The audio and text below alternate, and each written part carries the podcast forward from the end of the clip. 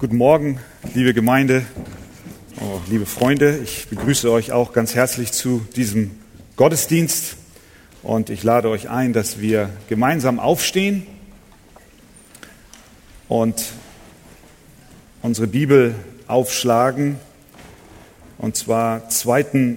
Korinther Kapitel 5. 2. Korinther Kapitel 5 von Vers 11 bis 21. In dem Bewusstsein, dass der Herr zu fürchten ist, suchen wir daher die Menschen zu überzeugen, Gott aber sind wir offenbar, ich hoffe aber auch in eurem Gewissen offenbar zu sein. Denn wir empfehlen uns nicht nochmals selbst euch gegenüber, sondern wir geben euch Gelegenheit, euch unseretwegen zu rühmen, damit ihr es denen entgegenhalten könnt, die sich des Äußeren rühmen, aber nicht des Herzens.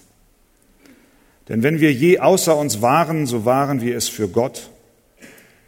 Wenn wir besonnen sind, so sind wir es für euch. Denn die Liebe des Christus drängt uns, da wir von diesem überzeugt sind. Wenn einer für alle gestorben ist, so sind sie alle gestorben. Und er ist deshalb für alle gestorben, damit die, welche leben, nicht mehr für sich selbst leben, sondern für den, der für sie gestorben und auferstanden ist. So kennen wir denn von nun an niemand mehr nach dem Fleisch. Wenn wir aber auch Christus nach dem Fleisch gekannt haben, so kennen wir ihn doch nicht mehr so. Darum, ist jemand in Christus, so ist er eine neue Schöpfung. Das Alte ist vergangen, siehe, es ist alles neu geworden. Das alles aber kommt von Gott, der uns mit sich selbst versöhnt hat durch Jesus Christus und uns den Dienst der Versöhnung gegeben hat. Weil nämlich Gott in Christus war und die Welt mit sich selbst versöhnte, indem er ihnen ihre Sünden nicht anrechnete und das Wort der Versöhnung in uns legte. So sind wir nun Botschafter für Christus und zwar so, dass Gott selbst durch uns ermahnt. So bitten wir nun stellvertretend für Christus, lasst euch versöhnen mit Gott.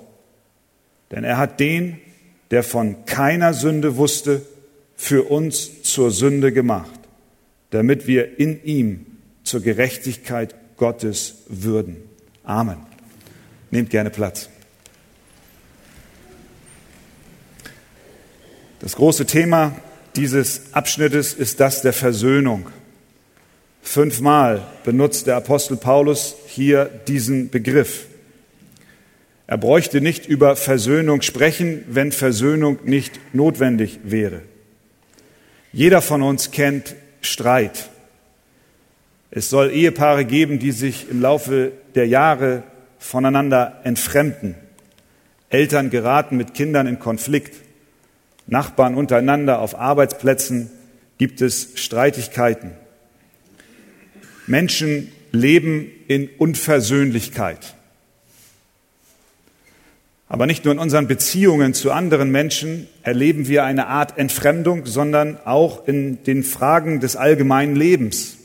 Wir sind auf der Suche nach dem Sinn. Warum sind wir hier? Wo komme ich her? Wo gehe ich hin?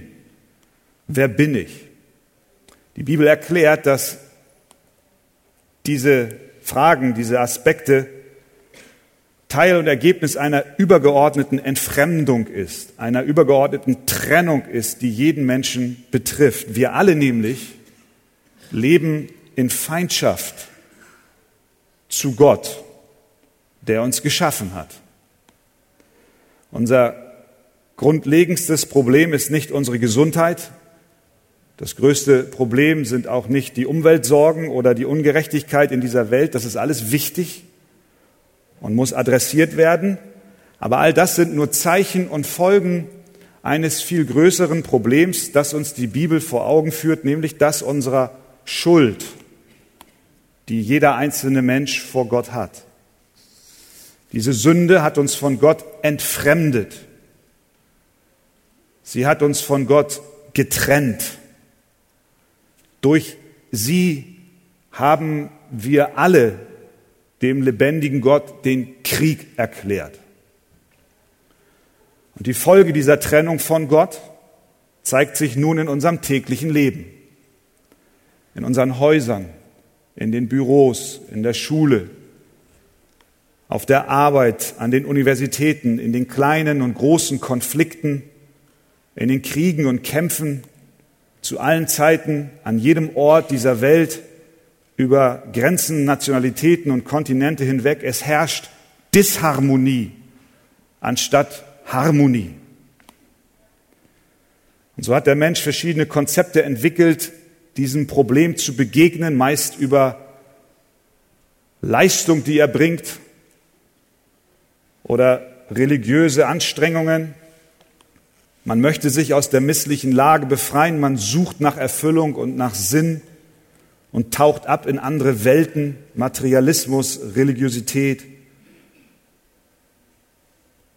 Aber doch stellen wir fest, dass wir nicht in der Lage sind, uns zu befreien, sondern es scheint so zu sein, als ob die Ungerechtigkeit, die Kriege und Konflikte eher zunehmen, gerade wenn wir in diesen Tagen die Nachrichten hören. Nun sagst du persönlich, ich löse meine Beziehungsprobleme, indem ich ab heute freundlicher zu meiner Frau werde. Und das ist ein guter Vorsatz, aber wir haben diesen Vorsatz alle schon sehr oft gefasst, aber nicht lange durchgehalten. Wenn du heute Abend deinen Kopf auf dein Kopfkissen legst, bleibt diese innere Entfremdung, diese Frage, warum bin ich hier? Was macht das alles für einen Sinn? Wo finde ich Erfüllung, tiefe Zufriedenheit meines Lebens? Es ist die Bibel, das Wort Gottes, das, wie es selbst sagt, uns weise zur Rettung macht. Wenn du sie nimmst und wenn du sie liest, dann findest du darin die Antwort, warum du so bist, wie du bist, warum du so lebst, wie du lebst und wie dein Leben im Großen und im Gesamtbild einzuordnen ist. Du lebst von Gott getrennt in Unversöhnlichkeit zu ihm. Das ist der Ausgangspunkt, der alle Menschen betrifft. Deswegen schreibt der Apostel Paulus hier in mehreren Versen über Versöhnung. Versöhnung ist nötig. Und diese Trennung, dieser Krieg mit Gott hat schwerwiegende Folgen. Deswegen schreibt der Apostel gleich zu Beginn in Vers 11 diese Worte.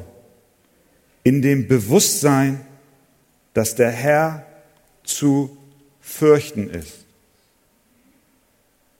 suchen wir daher die Menschen zu überzeugen. Und später sagt er, wohin er sie überzeugen will. Er ruft uns zu, lasst euch versöhnen mit Gott, weil der Herr zu fürchten ist. Der Apostel führt uns die Ernsthaftigkeit der Lage vor Augen. Er fühlt sich gedrängt, uns zu ermahnen. Vers 20, so sind wir nun Botschafter für Christus und zwar so, dass Gott selbst durch uns ermahnt. So bitten wir. Wir bitten stellvertretend. Lasst euch versöhnen mit Gott. Der Apostel ist sich darüber im Klaren, dass wenn diese Trennung, diese Unversöhnlichkeit, nicht beendet wird, dass wir dann in eine ewige Katastrophe hineinlaufen. Denn die Trennung von Gott hat Folgen. Deshalb schreibt er unmittelbar davor, der Vers 10, im Vers 10 folgendes, denn wir alle müssen vor dem Richterstuhl des Christus offenbar werden damit jeder das empfängt, was er durch den Leib gewirkt hat, es sei gut oder böse. Das ist der Kontext, in dem das Wort der Versöhnung steht. Es ist dringend nötig, dass wir mit Gott ins Reine kommen. Denn jeder von uns muss einmal Rechenschaft vor Gott ablegen, denn wir alle müssen vor dem Richterstuhl Gottes erscheinen. Im Gerichtssaal Gottes stehen wir dann alle Jeder Einzelne als angeklagt vor Gott und es gibt am Ende nur zwei Möglichkeiten, entweder Freispruch oder Verurteilung. Und weil der Apostel das weiß, fühlt er sich gedrängt, uns zu ermahnen. Lasst euch versöhnen mit Gott.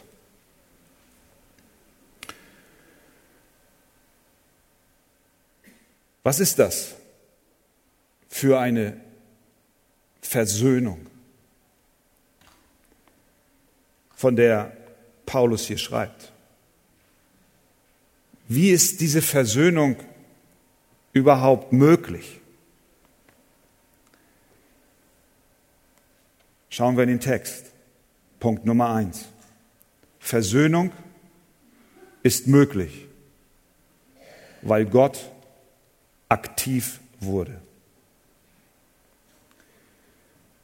Du kennst das Gefühl nach einem Krach, den du hattest mit jemandem, diese Eiseskälte, die sich dann einstellt. Und irgendeiner der beiden Parteien muss jetzt den ersten Schritt gehen, auf den anderen zu. Sonst bleibt es kalt und der nächste Streit folgt.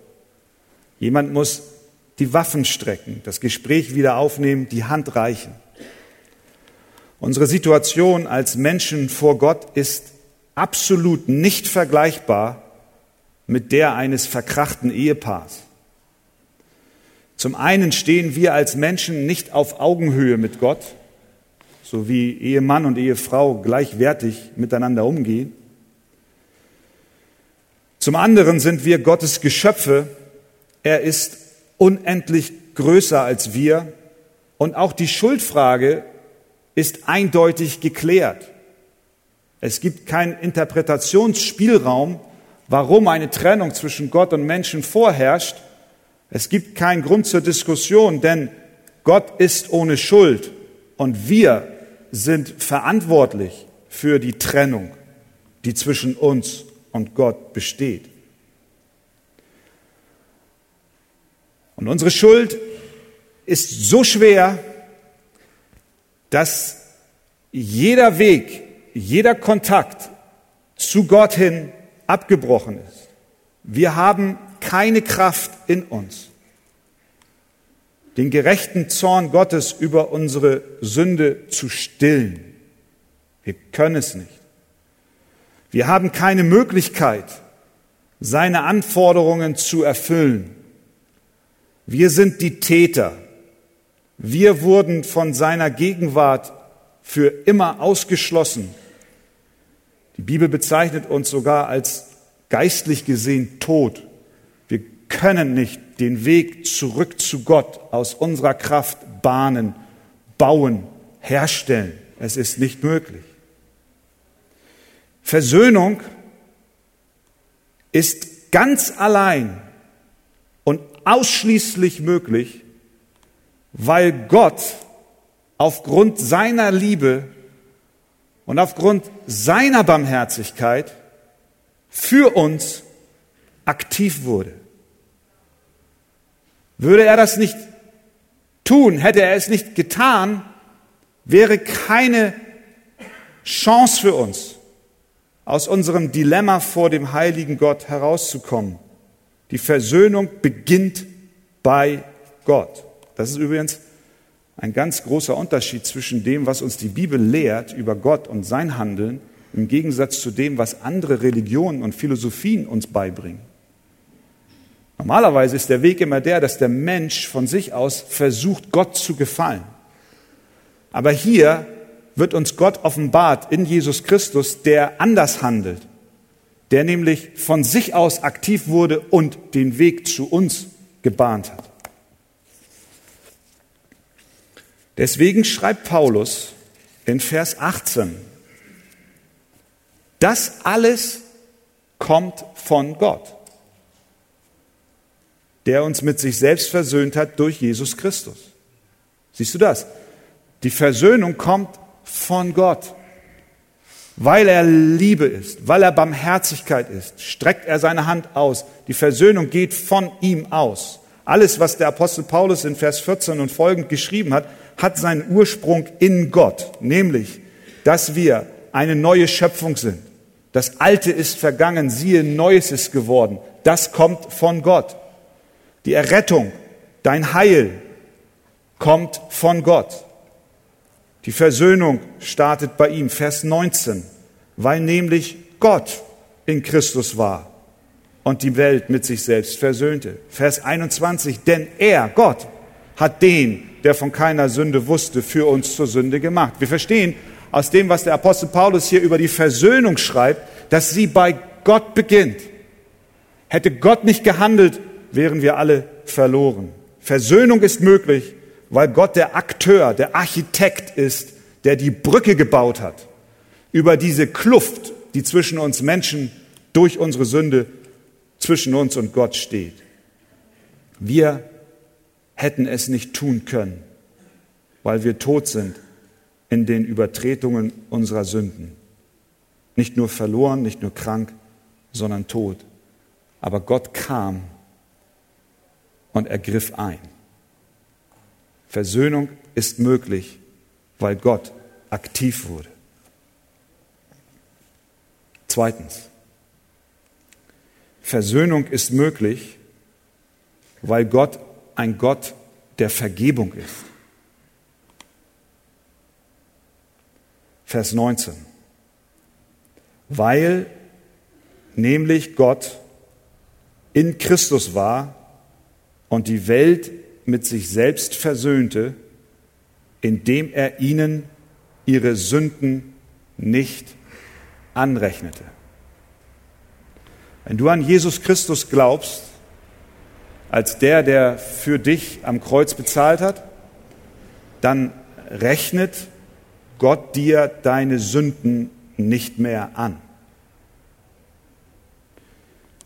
Versöhnung ist möglich, weil Gott dir deine Sünden nicht entgegenhält, so du denn an Jesus Christus glaubst. Psalm 32, Vers 2 sagt, wohl dem Menschen, dem der Herr keine Schuld anrechnet. Paulus wiederholt in Römer 4, Vers 8, selig ist der Mann, dem der Herr die Sünde nicht zurechnet. Kennst du diese Bedrückung deiner Seele aufgrund von Schuld, die du im Laufe deines Lebens auf dich geladen hast? Kennst du diese Zerknirschung, diese Traurigkeit, diese Depression, weil du so oft versagt hast? Vergebung ist möglich, weil Gott, Versöhnung ist möglich, weil Gott ein Gott der Vergebung ist. Das ist sein Wesen. Das ist sein Charakter. Er ist bereit, deine Sünden nicht mehr länger gegen dich zu verwenden. Deswegen sagt er in Kolosser 2, Vers 13, und er hat euch mit ihm lebendig gemacht, die ihr tot wart in den Sünden und in der Unbeschnittenheit eures Fleisches, und er hat uns vergeben alle Sünden. Alle Sünden. Auch das, was in deinem Herzen im Geheimen noch nicht ans Licht gekommen ist, bring es ihm. Er ist ein Gott der Vergebung. Er ist ein Gott, der Versöhnung herbeiführt. Micha 7. Wo ist solch ein Gott, wie du bist, der die Sünde vergibt und erlässt die Schuld, der an seinem Zorn nicht ewig festhält, denn er ist barmherzig. Er wird sich unser wieder erbarmen, unsere Schuld unter die Füße treten und alle unsere Sünden in die Tiefen des Meeres werfen. Das ist die Botschaft. Versöhnung ist möglich, weil Gott ein Gott der Vergebung ist. Du kannst Vergebung erfahren. Oft wird gefragt, möchtest du eine bessere Ehe haben oder möchtest du stabilere Finanzen haben, möchtest du eine Arbeit haben, möchtest du schöne Reisen machen.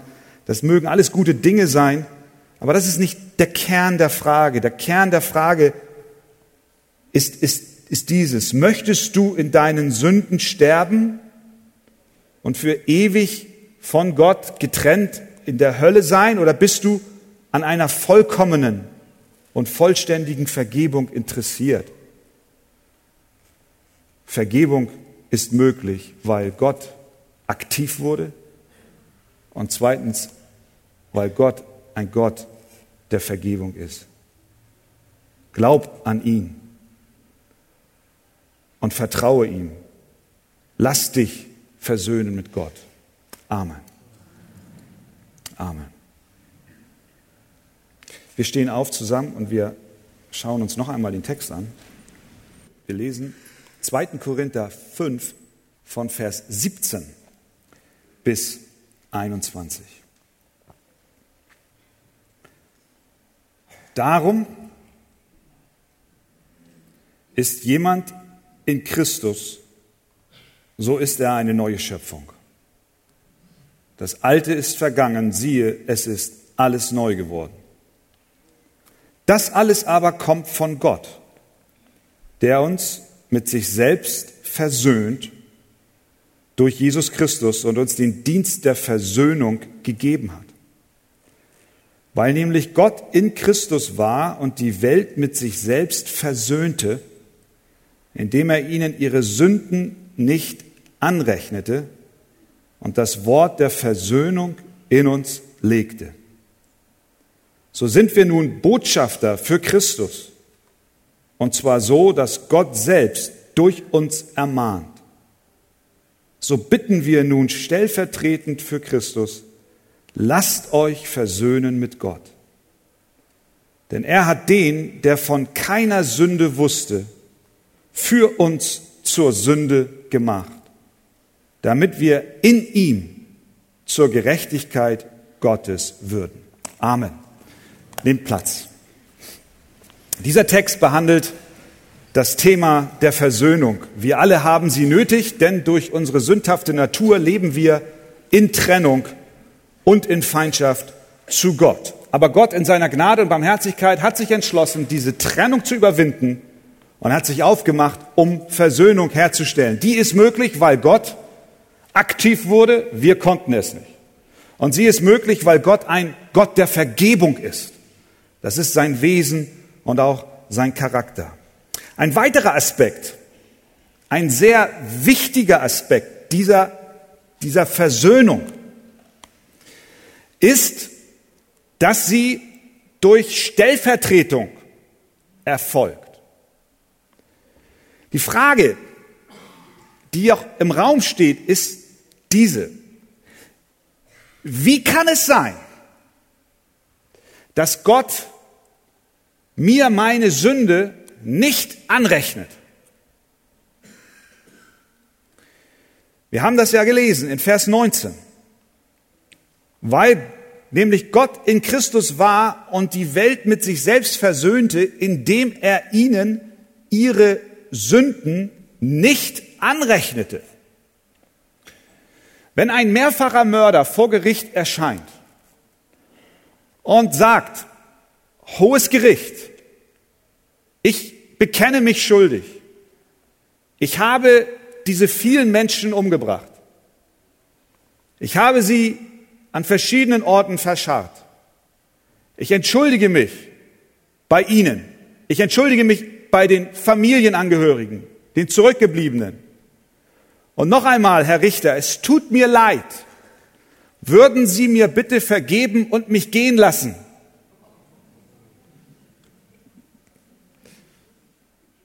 Wenn der Richter antworten würde, weil Sie mich so lieb gebeten haben, vergebe ich Ihnen. Sie sind frei, Sie können gehen. Dann würde etwas nicht stimmen, oder? Scheinbar nicht. Wenn der Richter sagen würde, weißt du, in Anführungszeichen, lieber Mörder, ich rechne dir deine Schuld nicht an, dann hat der Richter etwas getan. Er hat das Gesetz nicht gehalten und nicht gerecht geurteilt. Das ist ungerecht. Er ist gebunden an, an, an das Gesetzbuch. Er, er muss Recht sprechen gemäß der Verfassung und des Gesetzes. Er wäre nicht mehr lange Richter, weil er eben nicht so gehandelt hat. Verhält Gott sich so? Wenn er schreibt hier in Vers 19, er rechnet uns unsere Sünden nicht an. Könnte man ja so verstehen. Er sagt, ach wisst ihr, weil ihr so lieb fragt, erlasse ich euch eure Schuld. Nein, so handelt Gott nicht. Denn das Gesetz muss, wie auch in einem Rechtsstaat, trotz Vergebung zeitgleich eingehalten werden. Wie das geschah, erklärt uns Vers 21. Schaut mal rein. Denn er hat den, der von keiner Sünde wusste, für uns zur Sünde gemacht. Jesus wurde für uns zur Sünde gemacht. Was bedeutet das? Wurde Jesus am Kreuz ein Sünder? Nein. Jesus war nie ein Sünder. Er ist das vollkommene, unbefleckte Lamm Gottes. Er ist kein Sünder geworden. Folgendes geschah am Kreuz. Der Vater behandelte seinen Sohn so, als ob Jesus persönlich jede Sünde, die jede Person, die jemals an ihn glauben würde, als ob er jede dieser Sünden persönlich getan hätte. Obwohl der Sohn Gottes de facto niemals eine Sünde getan hat, rechnete aber der Vater die Sünde all derer, die an den Sohn glauben, seinem Sohn zu. Und er betrachtete ihn als einer, der gesündigt hat und deswegen die Strafe tragen muss. Persönlicher gesagt, für dich. Und nimm es auf. Am Kreuz behandelte Gott seinen Sohn so, als ob Jesus dein Leben gelebt hätte. Er hat zwar nicht dein Leben gelebt, aber Gott tat so, als ob Jesus es getan hätte. Er goss seinen vollen Zorn gegen unsere Sünde über seinen Sohn aus, als ob dieser schuldig wäre. Am Kreuz wurde Jesus von Gott so behandelt, als wäre er ein Sünder, obwohl er es nicht war. Warum tat er das? Er tat es für dich. Er tat es an deiner Stadt. Er tat es stellvertretend. Er tat es, weil er gerecht ist, weil er sein Gesetz nicht aufkündigen durfte und wollte, sondern es musste gerechte Strafe folgen. Und so rechnete er dir nicht deine Sünde an, sondern durch den Glauben hat er es seinem Sohn angerechnet, wenn du denn daran glaubst und dem vertraust. Um unsere Missetaten willen wurde er verwundet und um unserer Sünde willen zerschlagen. Die Strafe liegt auf ihm, auf dass wir Frieden hätten. Das erklärt uns auch den Vers 19. Weil nämlich Gott in Christus war und die Welt mit sich selbst versöhnte, indem er ihnen ihre Sünden nicht anrechnete. Da steht nicht, dass er die Sünden überhaupt nicht anrechnete. Dort steht, er rechnete den Sünder, der auf ihn vertraut, die Sünde nicht an. Stattdessen rechnete er sie seinem Sohn an. Das ist die eine Seite. Vergebung ist möglich, weil Gott einen Stellvertreter gesandt hat. Die andere Seite der Stellvertretung ist die, Vers 21, denn er hat den, der von keiner Sünde wusste, für uns zur Sünde gemacht. Warum? Damit wir in ihm zur Gerechtigkeit Gottes würden. Damit du zur Gerechtigkeit Gottes wirst. Darf ich dir eine Frage stellen? Bist du gerecht? Ja oder nein? Bist du gerecht? Ich habe nicht gefragt, sieht Gott dich als gerecht an? Bist du gerecht? Nein. Nicht der Stand, den du vor Gott hast, sondern bist du in dich, in dir selbst gerecht? Nein.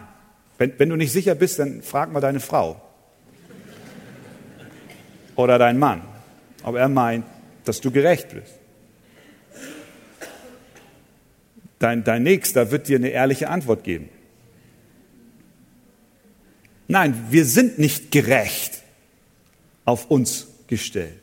Selbst Paulus hat auf dem Höhepunkt seiner, wir können sagen, seiner geistlichen Reife nicht gesagt, ich bin der gerechteste aller Gerechten, sondern er hat gesagt, ich bin der größte aller Sünder. Aber was heißt es denn, wenn der Apostel hier schreibt, damit wir in ihm zur Gerechtigkeit Gottes würden? Was heißt denn das? Es bedeutet, dass Gott dich ansieht, als wärst du gerecht. Genauso wie er seinen Sohn ansah am Kreuz, als hätte er dein Leben gelebt. Und deswegen trug der Sohn Gottes deine Schuld, deine Strafe. Jesus war nie ein Sünder, aber Gott betrachtete ihn als einen, weil er stellvertretend für dich die Strafe auf sich nahm. Im Umkehrschluss gilt das Gleiche. Gott betrachtet nicht mehr dich, der du ein Ungerechter und ein Sünder bist, sondern er rechnet jetzt plötzlich im Gegenzug die Gerechtigkeit, die Christus erworben hat durch sein Leben, dir an. Und er sieht nicht mehr dich, sondern er sieht Christus in dir.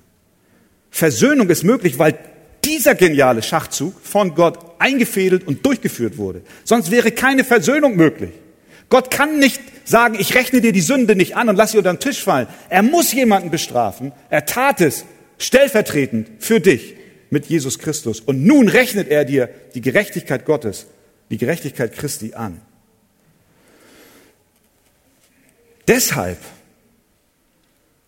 folgt mir noch ein kleiner Gedanken. Deshalb hat Gott seinen Sohn auch nicht nur für ein verlängertes Wochenende auf die Erde geschickt. Überleg mal, es hätte ja auch, wäre es theoretisch nicht möglich gewesen, dass Gott gesagt hätte, die Rettungsmission sieht wie folgt aus. Ich sende meinen Sohn am Freitagmorgen. Am Nachmittag wird er gekreuzigt, begraben und am dritten Tag steht er auf und er fährt in den Himmel und alles ist gut.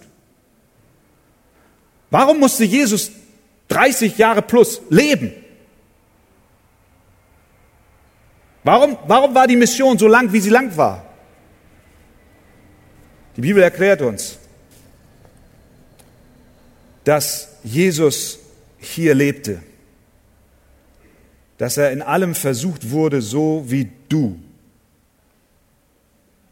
dass er alle diese Anfechtungen erlebte, vom Säuglingsalter an, während seiner Kindheit, während seiner Teenagerzeit, als Jugendlicher, als Erwachsener. Aber er erfüllte die Gerechtigkeit Gottes in allem. Er war ohne Sünde. Und warum tat er das? Dass er sein ganzes Leben lang ohne Sünde gelebt hat. Damit seine Gerechtigkeit, die er während seines Lebens deutlich machte, dir zugerechnet werden kann. Das heißt, er starb nicht nur für dich, sondern er lebte auch für dich. Er lebte stellvertretend das Leben, was du nicht leben kannst. Für dich. So dass der Vater sagen kann, in diesen Christus bist du gerecht. Sein ganzes Leben war nötig. Am Kreuz also behandelte Gott seinen Sohn, als ob er dein Leben gelebt hätte. Er wurde zur Sünde gemacht. Und nun behandelt er dich, als ob du sein Leben gelebt hättest. Ist das nicht ein wunderbarer Austausch? Du kannst durch den Glauben annehmen und sagen, trotz meines Versagens, trotz meines zu kurzkommens, trotz meiner Sünde, trotz meiner Schande, darf ich wissen, Christus hat hm, ein Leben gelebt für mich, was der Vater jetzt ansieht. Er schaut an das Kreuz, er sieht dich und er sieht auf dich und er sieht seinen Sohn. Die Versöhnung ist möglich, weil Gott einen Stellvertreter gesandt hat. Und zum Schluss. Versöhnung geschieht durch den Gehorsam des Glaubens. Wir merken, dass der Apostel Paulus hier mit Nachdruck schreibt. Es ist ihm eine Last. Und diese Last wird besonders in Vers 20 deutlich, wo er schreibt, so bitten wir nun stellvertretend für Christus, lasst euch versöhnen mit Gott. Damit die Versöhnung geschieht, muss der Sünder reagieren. Gott möchte dir deine Sünden nicht anrechnen, er will sie dir vergeben. Aber du musst dich versöhnen lassen. Deswegen appelliere ich an dich an diesem Morgen, lass dich versöhnen mit Gott. Das ist nur möglich, wenn du mit Glauben und mit Buße auf diese Nachricht von Jesus Christus reagierst. Lass dich versöhnen mit Gott. Dieses neue Leben, was dann entsteht, eine neue Kreatur, die entsteht allein aufgrund der Gnade Gottes, aber die Verantwortlichkeit des Menschen auf das Wirken Jesu Christi zu reagieren, bleibt bestehen. Lass dich versöhnen mit Gott. Du musst dich versöhnen lassen mit Gott. In Johannes 1, Vers 12 heißt es, wie viele ihn aber aufnahmen, denen gab er Macht, Gottes Kinder zu werden, die an seinen Namen glauben. Lass dich versöhnen mit Gott. Weiter heißt es, die nicht aus dem Blut, noch aus dem Willen des Fleisches, noch aus dem Willen eines Mannes, sondern von Gott geboren sind. Wir wissen, dass die Rettung ein Werk Gottes ist. Sie geschieht aber nicht getrennt von dem Sünder. Der Sünder muss umkehren. Deswegen ruft der Apostel Paulus, lass dich versöhnen mit Gott. Ich kann mich erinnern an meine Hochzeit. Dort stand ich vorne am Altar, zusammen mit meiner Frau. Und es kam die Frage, ihr kennt diesen Spruch, diesen, dieses Versprechen, dieses Gelübde. Möchtest du Verena lieben, in schweren, in guten wie in schlechten Zeiten? bis dass der Tod euch scheidet. Dann bekräftige dies mit einem aufrichtigen Ja, mit Gottes Hilfe. Und Christian hat gesagt, ja, mit Gottes Hilfe. Dann wurde dieselbe Frage meiner Frau gestellt, willst du, Christian, und so weiter. Und meine Frau sagt, ja, mit Gottes Hilfe. Ich glaube, diese Frage der Versöhnung und dieser Appell des Apostel Paulus, dass du dich mit Gott versöhnen lassen musst, können wir ein Stück weit auch anhand dieses Bildes am Traualtar sehen. Jedes Beispiel hinkt. Aber es ist in etwa so, als wenn der Vater steht vorne, Gott der Vater am Traualtar, und dort ist der Bräutigam und dort ist die Braut. Der Bräutigam ist Christus. Der Vater fragt den Bräutigam, Möchtest du diesem Sünder vergeben? Und Jesus sagt, ich möchte, ich habe mein Leben für ihn gelassen. Und dann wendet sich der Vater zu dir. Und er fragt dich, möchtest du diesen Retter annehmen.